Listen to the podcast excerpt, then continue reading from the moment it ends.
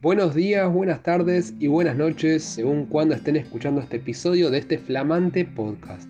Mi nombre es Elian Facundo Giorlano y esto es Inteligencia Artificial en 5 minutos. Hoy vamos a estar hablando sobre el rol de la inteligencia artificial, la IA, en la planificación urbanística de una ciudad y cómo su aplicación podría traer grandes beneficios en pos de un objetivo y deuda común de la humanidad desde que el humano es humano la reducción de la pobreza. ¿Podrá la IA contribuir a este objetivo a través de un mejor desarrollo en planificación urbanística? ¿Y esto puede contribuir a un, a un, objetivo tal y como es el intento de desarrollar un ambiente sano? Para empezar, creo que es importante resaltar que medio ambiente y pobreza no son conceptos tan diferentes. La desigualdad económica tiene mucho que ver en el cuidado de nuestro ecosistema, de nuestra casa común, Muchos privilegiados abusan de una cultura del descarte, como así lo dice el Papa Francisco, sin tener en cuenta las consecuencias de impacto ambiental, ya que solo se persigue el lucro. Esto claramente también afecta a gran parte de la población, ya que viene sabido que muchas veces se forman asentamientos alrededor de afluentes como los ríos, y estos ríos son donde van a parar quizás los residuos contaminantes de las grandes empresas. Está bien si ahora me preguntan dónde entra la inteligencia artificial en estas temáticas tan preocupantes.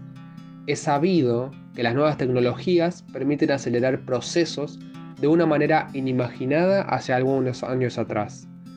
Ahora hay coches autónomos que ya transportan pasajeros en los Estados Unidos. Hay enfermeros en Asia que no son humanos y que pueden ayudar a las personas con su atención médica, como demás casos pero lo que nos concierne en este caso es un rol particular de la inteligencia artificial, la acumulación de datos para lograr resultados eficientes a través de un entrenamiento de algoritmos.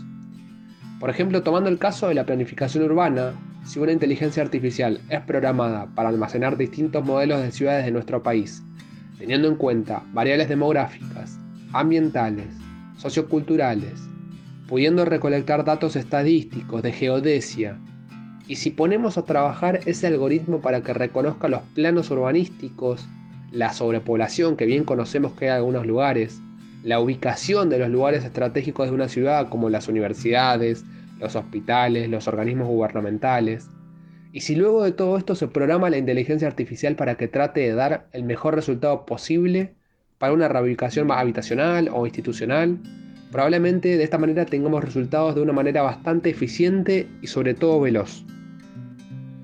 Quizás lo que estoy diciendo hasta ahora parece muy descriptivo y podremos preguntarnos qué beneficios traería esto. Y la verdad es que yo creo que muchos. Y para empezar, es que el uso de la inteligencia artificial en la planificación urbanística podría ayudarnos a luchar por tratar de erradicar un mal que nos aqueja desde lo profundo, que es la disminución de los índices de pobreza. Debemos, tenemos la responsabilidad de luchar por una vida digna para los demás, y esto puede ser posible si se usan nuevas tecnologías para dar respuestas a la emergencia habitacional, por ejemplo, que se encuentra en nuestro país hace décadas. Podemos descentralizar la administración pública y las autoridades, y esto haría que podamos mirar hacia las periferias y no olvidarnos de las personas con graves problemas de desempleo y de vivienda. Yo creo también que de esta misma manera esto puede provocar grandes ventajas ambientales. El primer objetivo de los ODS, de los Objetivos de Desarrollo Sostenible de la ONU, es el fin de la pobreza. Y no es casual que estos tópicos ambientales se relacionen íntimamente con los factores socioeconómicos. El hambre, la falta de acceso a los servicios públicos, la división de trabajo productivo en un territorio delimitado, el potenciamiento de emprendedores son solo algunos factores que pueden encauzarse en esta planificación urbana. La inteligencia artificial recogería los datos desventajosos que estamos enumerando en mira a dar soluciones originales y adecuadas a la realidad de una comunidad dada. Ahora bien, es obvio que si esto fuese tan simple, probablemente ya se estaría implementando. Y la realidad es que uno de los grandes problemas que posee la administración pública, uno de los grandes obstáculos para ejecutar soluciones como esta y como otras que se relacionan con la IA, es la masividad y complejidad de los datos a cargar y los posibles sesgos que se podrían dar también. Sin embargo, yo creo que habría que poner el foco en estas temáticas y prestar atención a este tipo de propuestas. Ya se está haciendo en otros países, como es el caso de España, que es uno de los países que lidera la temática de las Smart Cities. donde se discuten e implementan temas como la planificación del tráfico automovilístico, las emisiones de dióxido de carbono, la equitativa distribución de materias primas, la descentralización gubernamental en cuanto a espacios territoriales, eh, la prestación de servicios de seguridad e higiene, por ejemplo, tanto en el centro como en las periferias, porque como he dicho recientemente, muchas veces nos olvidamos de las periferias y todo queda en el centro. En casos así, la inteligencia artificial podría recolectar información actual y verdadera sobre el estado de cosas en alguna de nuestras ciudades que pongamos como ejemplo, y a través de distintos algoritmos dar soluciones exclusivas que podamos aplicar, mejorando la calidad de vida de los ciudadanos y luchando contra las agresiones ambientales también.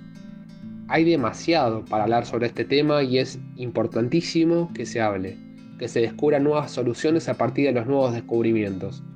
La inteligencia artificial ya no es un futuro lejano, sino que es un presente útil y bastante útil. Y queda en nosotros hacer de esa utilidad una posibilidad de mundo mejor. Muchísimas gracias por compartir este episodio conmigo. Mi nombre es Elian Facundo Yorlano y esto fue Inteligencia Artificial en 5 minutos.